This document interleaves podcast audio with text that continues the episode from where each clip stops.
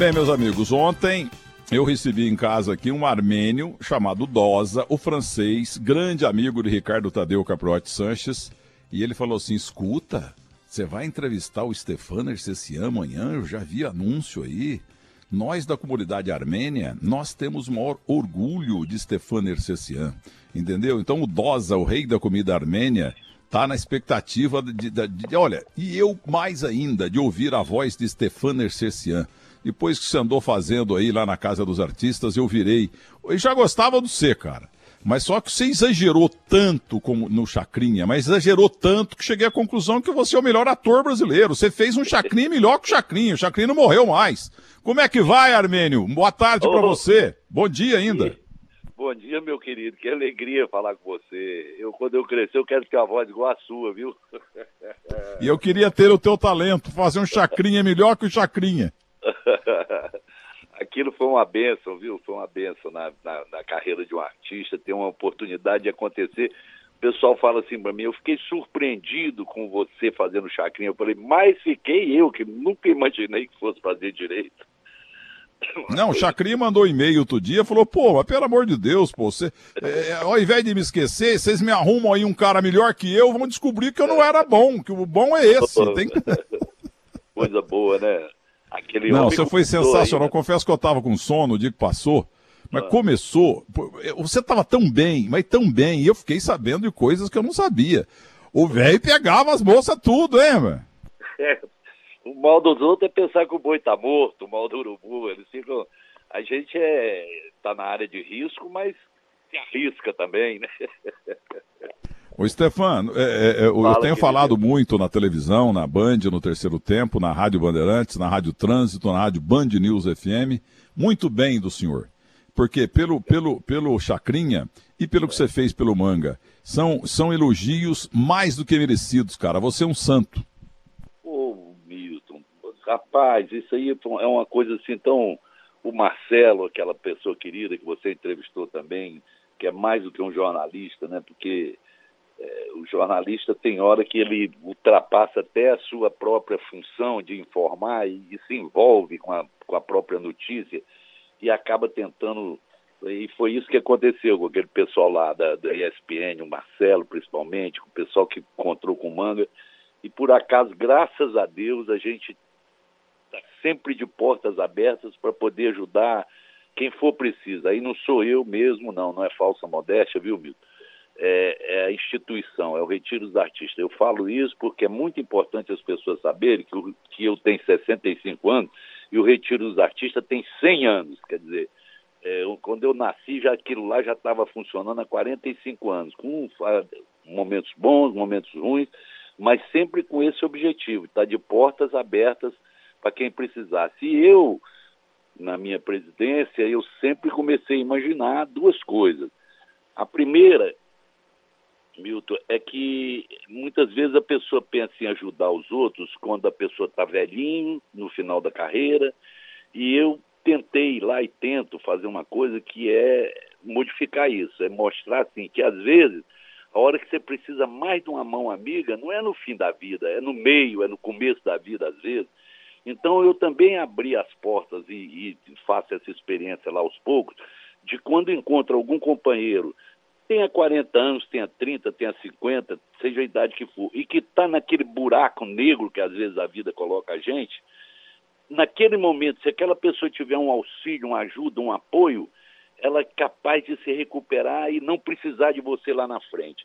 Então, nós já tivemos amigos desempregados, endividados, ou com problema psicológico, ou com problema emocional, e que não estaria nem na idade para o retiro, mas a gente abriu as portas e a pessoa foi para lá e ficou durante seis meses, sete meses, sem ninguém perturbar, porque não tem coisa que mata mais do que cobrador e oficial de justiça, e, e gerente de banco, agora não é nem mais gerente, aquelas gravação ligando o dia inteiro para você, então aquilo vai atordoando a pessoa, que a pessoa não tem mais cabeça para trabalhar, não tem nada. Então a gente fez dali um tipo assim, olha, vem para cá, para tudo. Se você está devendo três meses de aluguel, você pelo menos vai parar de na dívida de três meses, vai ficar aqui o tempo que você precisar até você se recuperar. E graças a Deus a gente fez essa experiência, foram poucas vezes, mas deu muito certo.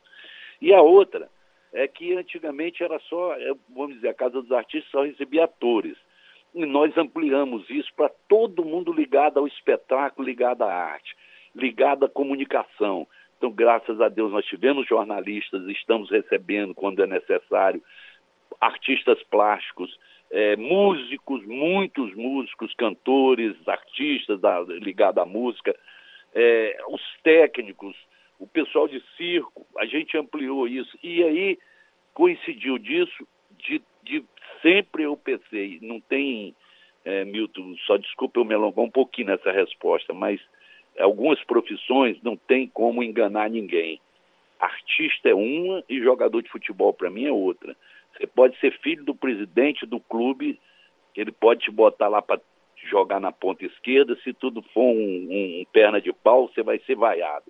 O artista também, não tem como se esconder atrás de uma mesa, atrás de uma nomeação.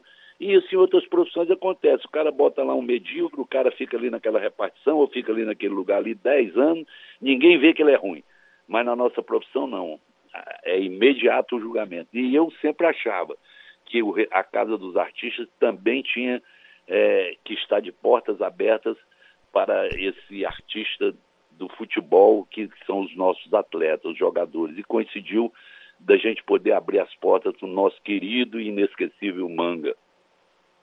E você, como botafoguense, que eu vou falar a respeito disso na sequência, nós fizemos uma Copa do Mundo junto mesmo. Melhor a gente não tocar nesse assunto, não, porque nós temos grandes divergências. temos, principalmente 95, né? Mas, viu, mas o Sérgio Noronha você abrigou e agora está abrigando o, o, Manga também. E a repercussão foi muito grande. Eu tenho um, um colega jornalista botafoguense, Cláudio Scafes Aidan, foi às lágrimas ouvindo o Manga. E ele misturando o, o, o portunhol dele e tal. E, e o Manga, e o Manga é, deu a, não dá conta dele, e, então é, houve o depósito já. Atrasou um ou dois dias, porque o, o, o meu produtor, Guilherme Simati, que localizou o senhor, ele achava que Banrisul era um banco do Equador. então não estava tá, meio difícil. Mas não, pô, é um banco, é o Bradesco lá de lá, de lá do Rio Grande do Sul. Isso aí tá tudo certo. E lá no sul, em Gramado, nós temos uma fábrica de, de, de móveis famosíssima no Brasil e na América do Sul toda, chamada Sierra. O dono é o Tissot, figura maravilhosa. Ele vai dar um sofá, vai dar a mesa com quatro cadeiras, cama e colchão.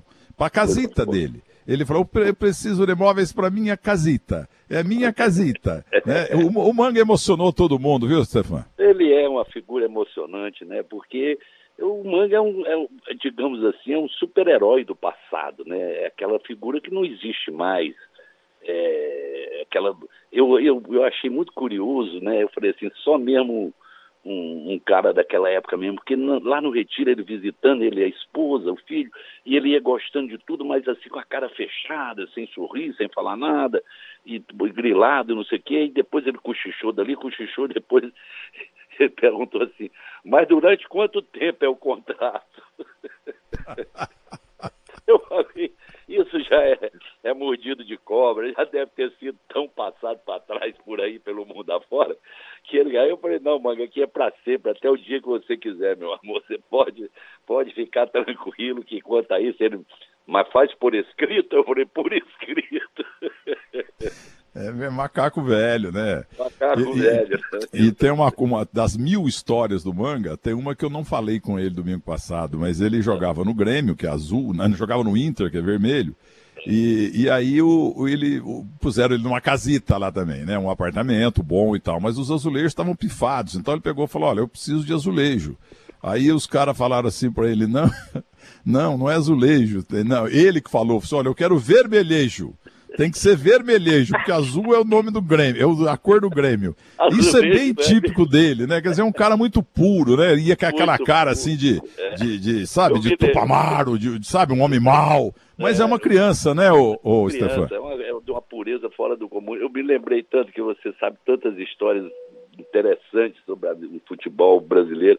Eu era menino lá em Goiânia, torcia para um time chamado Santa Rita e, e, o Santa Rita tinha camisa igual da seleção brasileira, canarinho, e, e, e eu era, eu, o, o, goleiro era o Orlando, e ele passava lá em casa, falava à minha mãe, Dona Luiz, eu vou levar o Stepan pro treino, aí eu subia na garupa da bicicleta dele, ia pro treino e tal, e o Orlando, ele vivia por ali pedindo ajuda a um, a outro, e o, E o vice-presidente do clube era seu Eliseu, o açougueiro.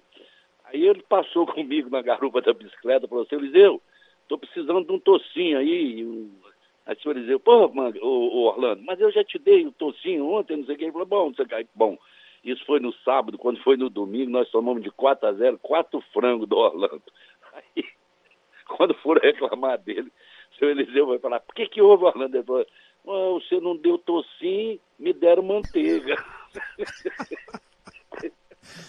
Ô, Stefan, e nós lá na Copa do Mundo, hein? Um mês dentro daquela aquela sala de imprensa gelada, lá pequenininha, Nossa. apertada. E você é uma das feras do Cajuru, não era?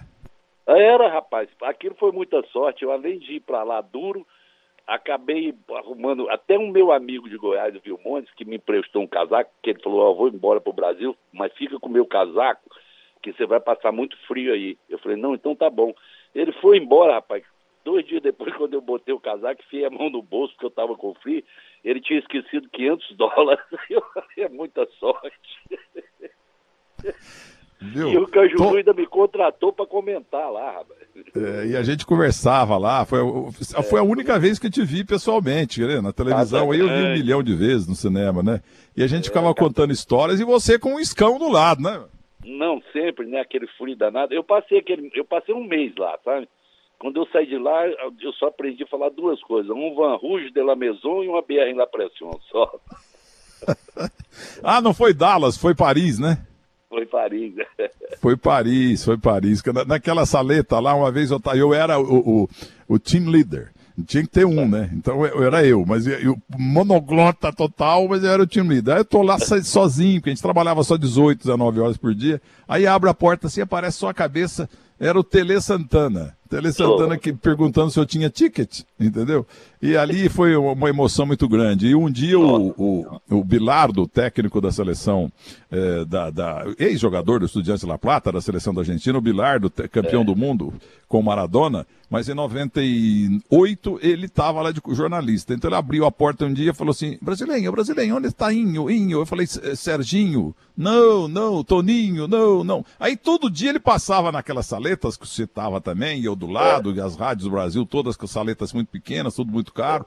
Aí um dia ele falou: é, é, Brasileiro Tupanzinho. Eu falei, Murió, oh não, Tupanzinho melhor que só com... Ele, ele falou que Tupanzinho só era pior que, que loiro, Ademir e negro, o Pelé. Entendeu? Ah. Tupanzinho, Hernani da Rosa, que morreu, gaúcho de Bagé e tal. Para o Bilardo, foi o maior jogador brasileiro depois de Ademir da Guia e depois do Pelé. Puxa vida, você sabe uma alegria que eu tive lá demais também? Eu tenho guardado aqui com carinho eu estava ali no, na Champs-Élysées, ali no coisa, quando eu olhei para o lado, meu Deus do céu, quem eu vi? Gilmar dos Santos Neves.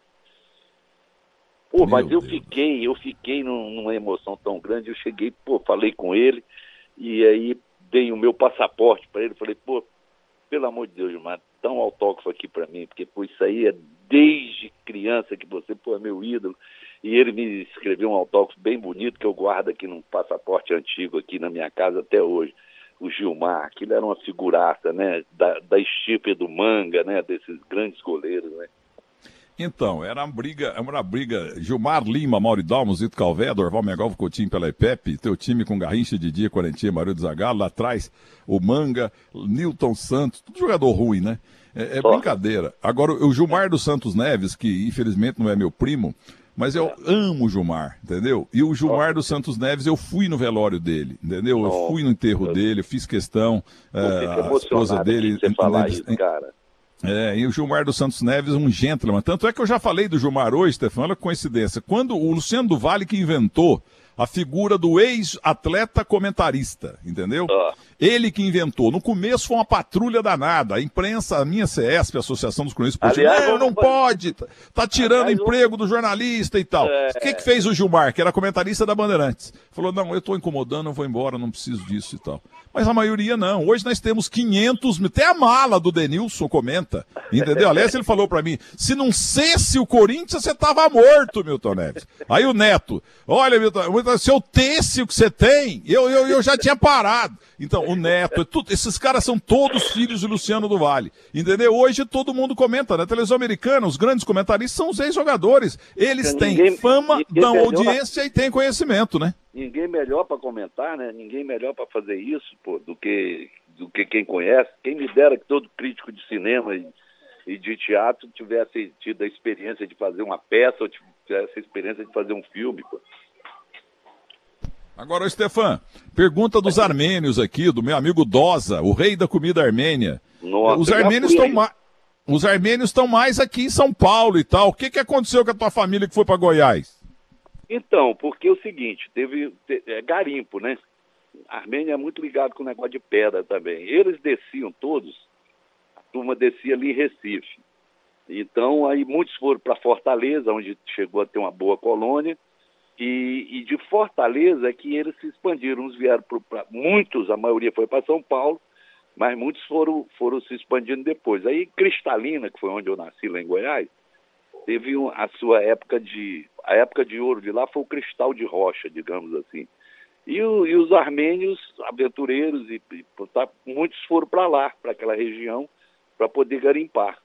Então foi por isso. Eu, por exemplo, na verdade, o meu pai estava em Fortaleza, casou com a minha mãe lá no Ceará, teve quatro, cinco filhos, na verdade, morreram dois, tiveram é, minhas quatro irmãs lá. O único que saiu para Goiás fui eu, que aí foi, voltou, foi para Goiás de novo e acabei que eu nasci lá por esse, por, por esse acaso, né? E eu falo que o meu pai e minha mãe foi é uma experiência bem sucedida de junção de capital estrangeiro e capital brasileiro, né?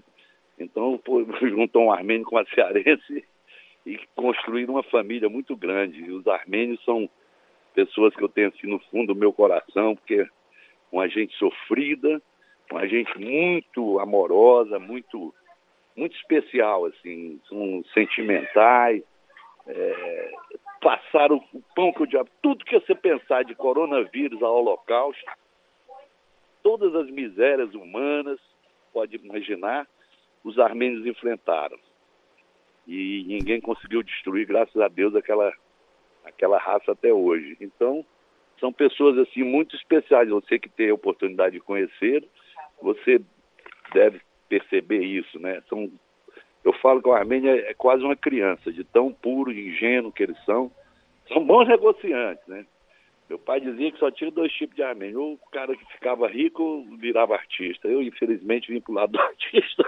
É, os judeus sofreram demais também com o, com o holocausto do Hitler, que está nadando no tacho do capeta, aquele excomungado. E é. os armênios com o, o, o holocausto é, é. otomano. E, é, e, e no, no, entanto, a Turquia resiste, né? Dizendo que não foi bem assim. Não, né? eles negam tudo até hoje. E eu gosto sempre que eu tenho oportunidade, principalmente agora falando com você, de lembrar uma coisa.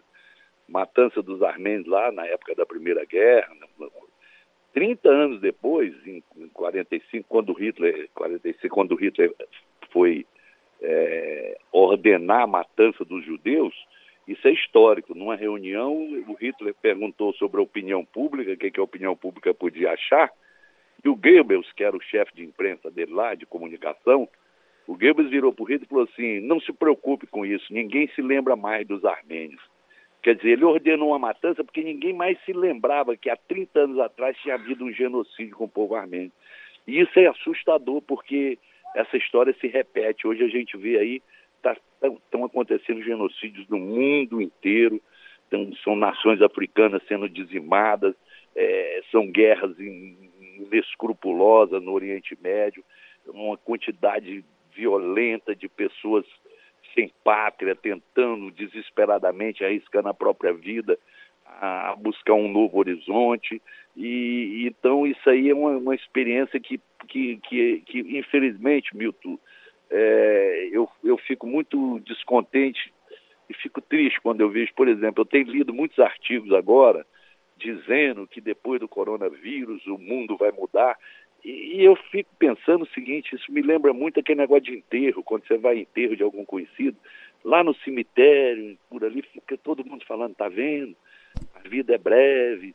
e ele descansou. das coisas boas, ninguém deve ficar perto de sei quê. Aí parece que todo mundo ali se conscientizou de que a vida é breve, de que você tem que dar importância a coisas importantes e tal. Você sai dali num clima que você fala, puxa vida, a humanidade tem. Depois da missa de sétimo dia, está todo mundo pensando do mesmo jeito. É isso que eu estou vendo agora.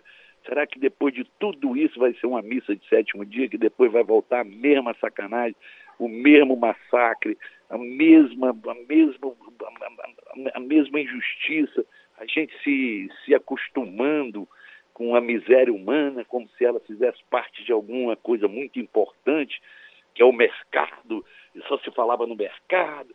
Eu até escrevi um negócio um dia que eu falei assim, eu fico pensando nesse mercado, esse cara deve ser bravo pra caralho, deve em casa. O mercado amanheceu nervoso, ele deve dar porrada na mulher, bater nos filhos. O mercado acalmou. Aí, pô, é, é o mercado, dependendo do estado de humor do mercado, a nossa vida fica boa ou a nossa vida é um desastre. Até que enfim veio aí um, um ações é, é, nominais ao portador, sei lá que tipo de ação é essa que é o coronavírus, que veio falar, ó oh, mercado, segura sua onda que tu não é nada, ninguém é nada. Então, são coisas que a gente tem que refletir muito, sabe, Milton? Eu queria saber como é que está lá no Retiro dos Artistas. É, é, a preocupação, é claro, os cuidados, porque são pessoas de idade, mas antes queria lembrar, você falou que o, o armênio é um grande comerciante, eles são os reis do sapato. As grandes lojas, aqui em São Paulo, lojas Besni, eu conheço a família Berrisnelian. Aliás, por que que armênio tudo termina com Ian? É, porque é uma, uma identificação que o Ian significa filho de. Então, você, por exemplo, eu sou Stepan Nersessian, eu sou Stepan filho de. O Ian quer dizer filho de Nerfés. É, é, e assim se repete. Balabanian, filho de Balabá, é, é Gasparian, e, todos eles é o Ian que significa filho de. Opa. Alô, Stefan? Tem um pipoco na linha minha aqui. Alô, Guilherme? Milton, tenta chamar o Stefan, por favor. Alô, Stefan? Stefan? Estou ouvindo, Milton. Ah, tá ouvindo, desculpe, hein? Deu um pipoco aqui, coisas que acontecem. Enfim, Ian é filho de. Filho de. Pois não. Agora conta pra gente. Eu queria saber quem. Ah, eh, vocês já brigaram aí no Retiro dos Artistas. Sérgio Noronha, recentemente, primeira vez um jornalista esportivo, agora o Manga, primeira vez um jogador, ex-jogador de futebol. Quais os artistas que estão aí?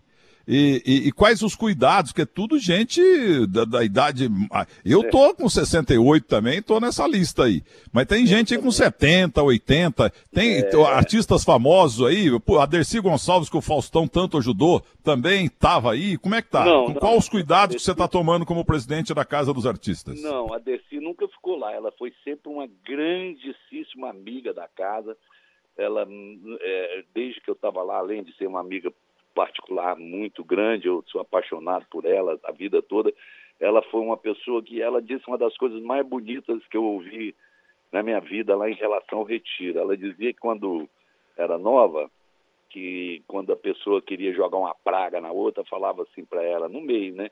Você vai acabar seus dias no retiro dos artistas. Então, Desi falava assim, é, o medo da gente era acabar a vida aqui no retiro. Aí depois, um dia, ela saindo de lá, na frente da época do ministro da Cultura, que era aquele Verforte e tal, numa, numa situação lá, ela fez um discurso e ela falou assim: hoje eu digo a Deus que se Ele quiser me dar um prêmio na minha vida, pode me trazer aqui para dentro do retiro, que eu vou estar num lugar de muita paz, de muita felicidade.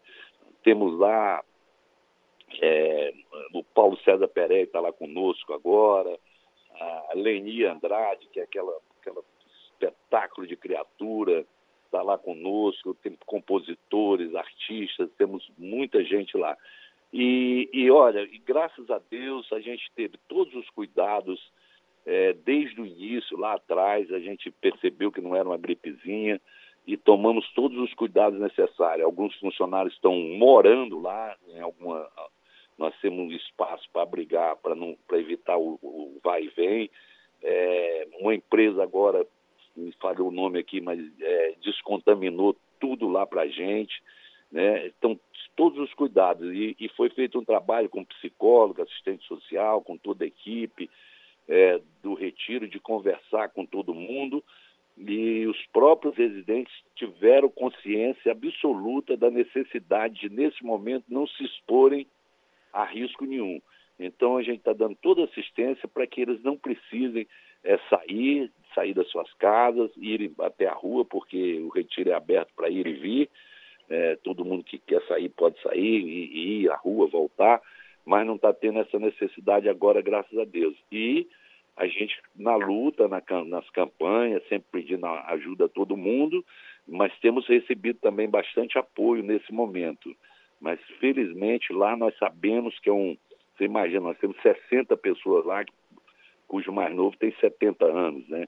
Então, é, Deus e, e, os nossos cuidados para que nada aconteça lá. E, e no caso, até eu fico triste de não poder estar lá no dia a dia, porque eu também tenho 67 anos, 66. Na verdade, estou fazendo que a minha parte nessa, nessa história, que é muito pouco, mas é a minha parte, é o que eu posso fazer, é ficar em casa, ficar em casa, ficar em casa, até que alguma, alguma, alguma luz aí apareça e que, que as coisas é, voltem ao seu normal. Um cientista aqui, daqueles quatro, de cabelo quatro. grande, cara de louco, tipo Albert Einstein. Então vai aparecer um cientista que vai arrumar essa vacina, essa cura, e vai ser, eh, sabe, o novo Albert Sabin. O Sabin que descobriu aquela vacina que resolveu a poliomielite. Milhões de pessoas andaram e andam graças a ele. Graças Agora, o Paulo Sérgio Pereira, o grande gaúcho, né? O nome dele é Paulo Sérgio Velho. Nós fomos vizinhos Paulo no edifício. César. Paulo César, Paulo César uh, Pereio, o nome Campos dele é Paulo Velho. César Velho. Nós fomos, nós fomos vizinhos no edifício Vila Adriana, em Pinheiros. É, rua Capote Valente 513, o meu apartamento era o 124, dele o 123, ele era casado com a Cissa Guimarães. Ah, a Cissa Guimarães, novinha, novinha, e já tinha um filho chamado Tomás, que Tomás. brincava na, na, na, piscininha lá com meu filho mais velho, o Rafael. Entendeu? Ah, eu nunca mais vi a Cissa Guimarães e não sabia que o Paulo César Pereio, com aquela voz grossa, de noite ele ficava treinando lá para as peças dele, decorando falas, com aquele vozeirão ninguém dormia, viu? Você sabe que é muito engraçado que quando eu era casado, no meu primeiro casamento, eu era casado com a Camila Mato, que era atriz. E a gente morava ali no Leblon, no primeiro andar, e tem o filho, o Rodrigo e a Rafaela, eram nossos filhos, que ficavam brincando ali embaixo do, do quintal. E a gente morava no primeiro andar e às vezes o pau quebrava, eu e ela brigando, não sei o quê. E aí um dia um coleguinha, eu brigando, brigando, um coleguinha falou assim, sua mãe e seu pai estão ensaiando teatro? Aí o Rodrigo falou, não, é briga mesmo. Você, você mora no Rio mesmo? Você abandonou Goiânia, o paraíso verde plano do Brasil? Eu sou cidadão goiano, título obtido lá junto, concedido junto à Assembleia Legislativa do Estado, viu? Coisa boa, merecidíssimo, é uma honra para Goiás ter você lá como cidadão. Eu moro aqui no Rio de Janeiro, na Barra da Tijuca. Eu, com quatro crianças comigo aqui, são nossos filhos de coração, né? De, um de, de 15, de 11, de 10 e um que está aqui, ô pai, ô pai, que é a Deizinha, que está aqui do meu lado, tem cinco aninhos. Estamos todos aqui na, na quarentena, aguentando firme com minha esposa Desirê que veio dos Estados Unidos há 15 dias atrás e chegou aqui ficou também é, de quarentena dentro de casa, quarentena da quarentena. É, e acabou ontem que a gente falou que é o dia do abraço, porque quando ela disse que já podia abraçar, foi uma festa, as crianças pularam em cima dela, todo mundo beijando. Imagina a saudade que eles estavam da mãe, né? E, e assim a gente vai fazendo. Eu, infelizmente, eu vou. Ah, Milton, eu quero dar um palpite aqui, cara. Você, por com teu poder, você pode ajudar. De todas essas, essas soluções mágicas aí da economia que estão falando, pô, eu queria dar uma opinião, ver o que você acha. Eu sou aposentado, eu tenho um ano de aposentadoria, ganho R$ 5.700 por mês de INSS. E, e assim, na Câmara de Vereadores, eu fui vereador, por todo lugar, aqui nos meus vizinhos, todos aposentados, todos, quase 99%, para não dizer todos, aposentados, todos eles é, pegaram empréstimo compulsórios, inclusive eu. Aqueles empréstimos que eles vivem, oh, o senhor aposentou, tem uma margem aqui, não quer pegar 50 mil, 70 mil, aí vai descontar em 10 anos, sei lá quanto. Bom, o que, que acontece? Ele está procurando solução aí para ajudar, o que deveria, porque aí depende dos bancos e do, do coisa, a minha, minha, sugestão que eu vi no jornal foi uma pessoa que falou isso, não foi nem invenção minha, era que nesse momento de crise, eles pegassem esses empréstimos compulsórios, pegassem os três, quatro ou seis meses daqui para frente, jogassem eles no fim do empréstimo, para que os aposentados pudessem ter, durante esse período de crise de seis meses, de novo acesso à sua aposentadoria é, integral. Os bancos não correm risco nenhum, porque é só passar a dívida para frente e, e, vai injetar uma grana maior do que o que eles estão falando aí na economia. Deixe os aposentados, que aposentado sustenta neto, sustenta filho, sustenta mãe. Aposentado mexe com essa economia. E, e ao invés do cara, por exemplo, eu ganho 5,700, eu, eu pago 2 mil de, de empréstimo compulsório por mês, eu recebo 3,700. Então, se nos próximos seis meses, ao invés de 3,700, eu receber 5,700, eu não vou dar calote em ninguém, é compulsório, está no contrato, só que eles vão receber no final do empréstimo, em vez de, de ser em cinco anos, vai ser em cinco anos e seis meses. Por ver o que, que você acha disso e luta por isso aí. Eu acho que vai ajudar demais a, os aposentados. Gostei disso, nós vamos divulgar. E olha que esse compulsório aí tem banco cobrando o oi da cara, hein? De juro, ah, não, hein? Isso aí. É um juro brabo em cima do, do, do, dos, dos aposentados que já ganham pouco. É uma boa é ideia. Você foi vereador, você está dando uma, uma ajuda política e financeira. Parabéns, parabéns. Agora, para completar, eu queria que o Chacrinha mandasse um abraço para o povo brasileiro através da, da Rádio Bandeirantes, o Chacrinha que está lá no céu. Ô Chacrinha, você mandou um e-mail outro dia dizendo que o Stefan é um Chacrinha melhor do que você. Agora, Chacrinha, por favor, o que, que você tem a falar para o povo brasileiro, para o povo do Brasil inteiro, a partir da Rádio Bandeirantes de São Paulo, neste momento desse vírus que o, você, né, Chacrinha, você não conheceu. Deu sorte, porque ele está fazendo um estrago danado e parece que ainda o pior não chegou. Então vai, Chacrinha, sua mensagem, por favor. Alô, alô, Milton Neves. Eu quero lhe dizer que na época que todo mundo precisava usar camisinha, eu fiz uma marchinha. Bota a camisinha, bota, meu amor. Hoje está chovendo, não vai fazer calor. Eu trabalhei muito, trabalhei em todas as questões que eram ligadas ao povo brasileiro. Nós estamos passando por um problema de dicotomia invertida. Então, meu filho, vê se cria vergonha e não enfrenta o coronha e fique em casa. O melhor lugar é ficar em casa. Fique em casa e espere, porque daqui a pouco tudo isso vai passar e nós vamos dizer para o vírus coronavírus: roda, roda, roda e avisa. É um gênio mesmo, Stefano Nercessan. Apesar de botafoguense ter ganho o brasileiro de 95 indevidamente, que o título é do Santos, você realmente é um gênio, Stefano Nercessan. Mas, oh, peraí, ô, oh, Chacrinha, só uma última pergunta, Chacrinha. Não tem ninguém escutando mesmo. A Clara Nunes e a Elke Maravilha eram boa mesmo? Espetaculares companheiras de trabalho. Você não vai me complicar minha vida agora, né, Milton Pô, você é demais, cara. Adoro você, viu? Saudades. Quantos títulos, quantos títulos brasileiros Santos tem? Ah, tem uns. Tem o que mais tem, né? Porque juntou tudo, Taça Brasil. Tá, mas sem juntar, só Campeonato Brasileiro, tem quantos? Campeonato Brasileiro, meu Deus do céu, acho que só um, né? Me ajuda aí, ô Tesonildo. Ah, que vergonha. Ganhamos em 2002, né? O oh, brasileiro. Vocês têm um. 2004 também. 2004 também com o Luxemburgo, opa, tá, dois. Eu queria falar o seguinte: deixa o de 95 em paz, coitadinho, deixa nós. Não, mas eu gosto do Botafogo, porque o Botafogo, se não fosse o Botafogo, netamente falando, se não cesse o Botafogo, o Brasil não ganhava na Suécia, principalmente em 62 e também em 70. 62, o, Flamengo, o Botafogo ganhou sozinho. Em, na Suécia, 50%. E, e na, no México, 50%. Santos e Botafogo que fizeram o Brasil tricampeão do mundo, Stefan. Com toda certeza. Com toda certeza. Eu falo para eles, quando vem me chamar, e devem falar isso para você também, que vem para ti, você é saudosista, que não sei o quê.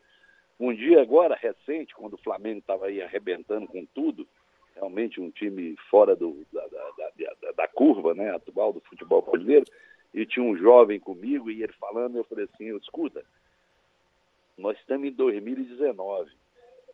Você, em 2040, daqui a 30 anos, você vai estar sentado na mesa de um bar e você vai estar velho e vai ter alguém de outro time falando que você é um saudosista que só fala no Flamengo de 2019.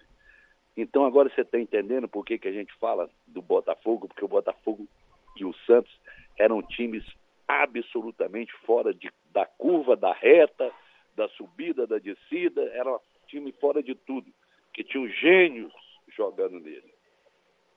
Isso mesmo. Olha, Luiz André Tissot é o nome completo do dono, lá de Gramado, o dono, o, o Luiz André Tissot, lá de Gramado, ele é o dono da Sierra, uma marca muito forte de móveis no Brasil. Tem conheço, também na Bolívia, tem no Chile, tem na Argentina, conheço, tem para tudo quanto é lado. Ele vai, vai decorar lá a casita aí na, que você, preci, que você preside. Tá bom, Tissot, aí... Muito obrigado, querido amigo. Tá? Luiz, então repita aí, Luiz André Tissot, viu bem? É, Luiz André e... Tissot, viu? Isso. Entendeu? E ele vai, oportunamente agora, durante esse mês aí, ele vai mandar lá. Eu preciso depois com o Marcelo aqui da SPN, vamos pegar o endereço direitinho teu aí. Ou o Guilherme Simati já pega agora. E logo, logo o nosso. No, ele vai morar, ele vai morar com a equatoriana ou é, a equatoriana vai voltar para Guayaquil?